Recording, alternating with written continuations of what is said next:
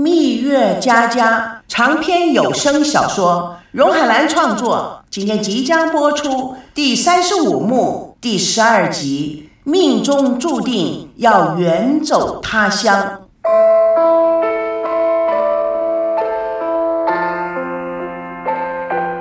田心雨抱个小木箱，缓缓的朝书房走来。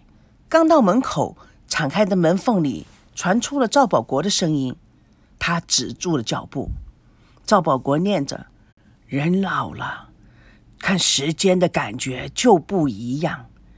有些事好像被放大，有些事就如烟一般的消失，无影无踪。过去的拉不回来，所有倔强的思念与痛苦，对时间的流转没有任何的好处，只有添加后悔与虚息。”老哥哥的文笔还是这么好，赵念祖叹口气：“你看时间有多快呀！咱们兄弟俩都近八十了，也快走到了路的尽头。对我这一生漂泊在外的人来说，能在有生之年回家跟亲人团聚，在父母的墓上谢罪，长埋故土。”这就是人生的大幸，了无遗憾了。赵保国不知道如何表达他的心情。哥，呃，跟小雨，一切都是命，命中注定小雨啊是你的妻子，命中注定啊我要远走他乡啊，命中注定我要，没什么说的了，哥。我一直想问你，你跟我大嫂过得好吗？金妹是个好女人，不是她我早就死了。她把我从死人堆里拖了出来，把我救活。唉，一生任劳任怨，相夫教子。其实我对她非常不好。可是，唉，他是上天可怜我，对我的眷顾。老实说，咱兄弟俩这辈子都不错，都碰上个好女人。站在门口的田心雨眼里含着泪，金妹从屋子里走了出来。田心雨连忙擦干了眼泪，迎上：“大嫂，这么晚了还没睡呀？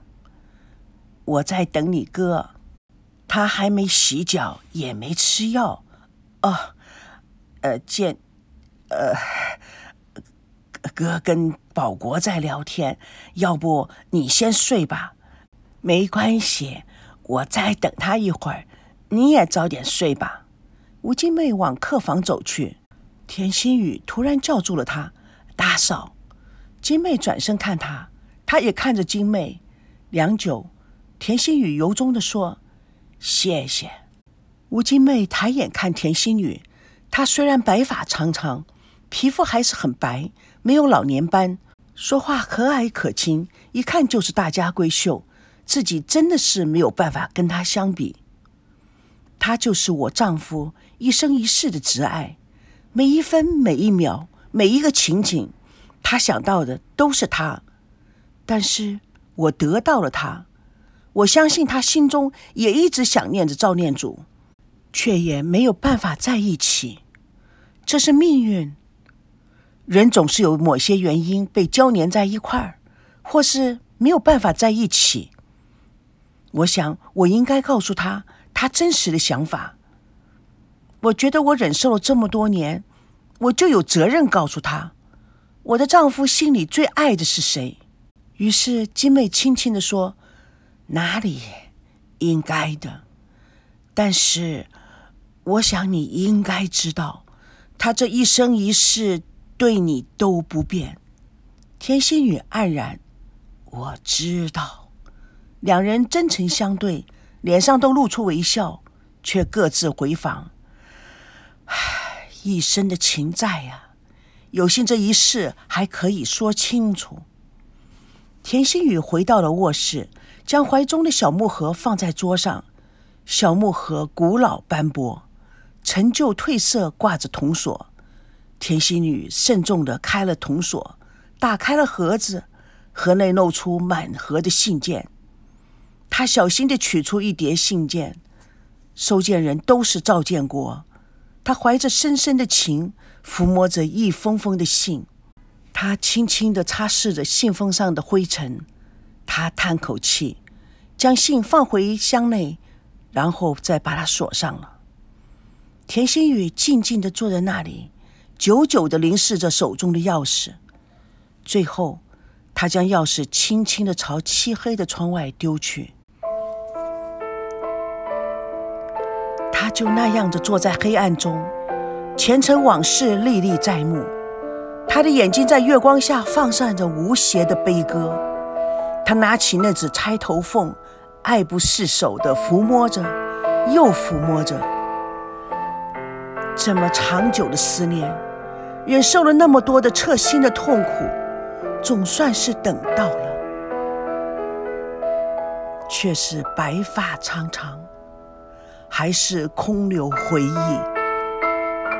他不禁将钗头凤紧紧地抱在胸口，真是再一次的感受那最深度的爱情与抚摸。将近七十年的情与爱，怎么能够忘怀？这真情已经是深深的进入每一个细胞，每一股流动的血脉。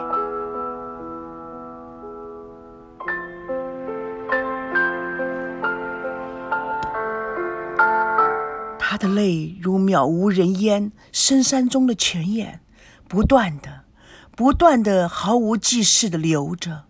流着。他看看钗头凤，长长久久，任时间滴滴答答的过去。他对久违的情说：“风飞新雨啊，风飞新雨，今晚你就要换名字了。”他拿着钗头凤，缓缓的走到客厅，就看到金妹坐在灯光下打毛衣。他静静地坐在她的身边，不远处还传来两兄弟爽朗的笑声。金妹轻轻地说：“这是给你打的。”田心雨不想再忍耐住他的眼泪，眼泪不知道流过了几千次、几万次了。今天晚上真的不想再忍了。金妹也没有抬头。还是在继续织毛衣，但是她的眼泪是音乐喷泉流转着快乐的音符。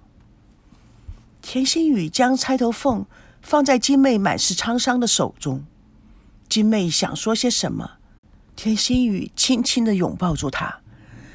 嘘，现在他是应该属于你的了。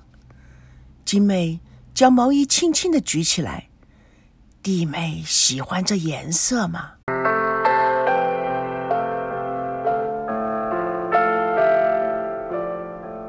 蜜月佳佳为爱而歌，主播钟海兰与各位空中相约，下次共同见证第三十五幕第十三集《解铃人还需系铃人》。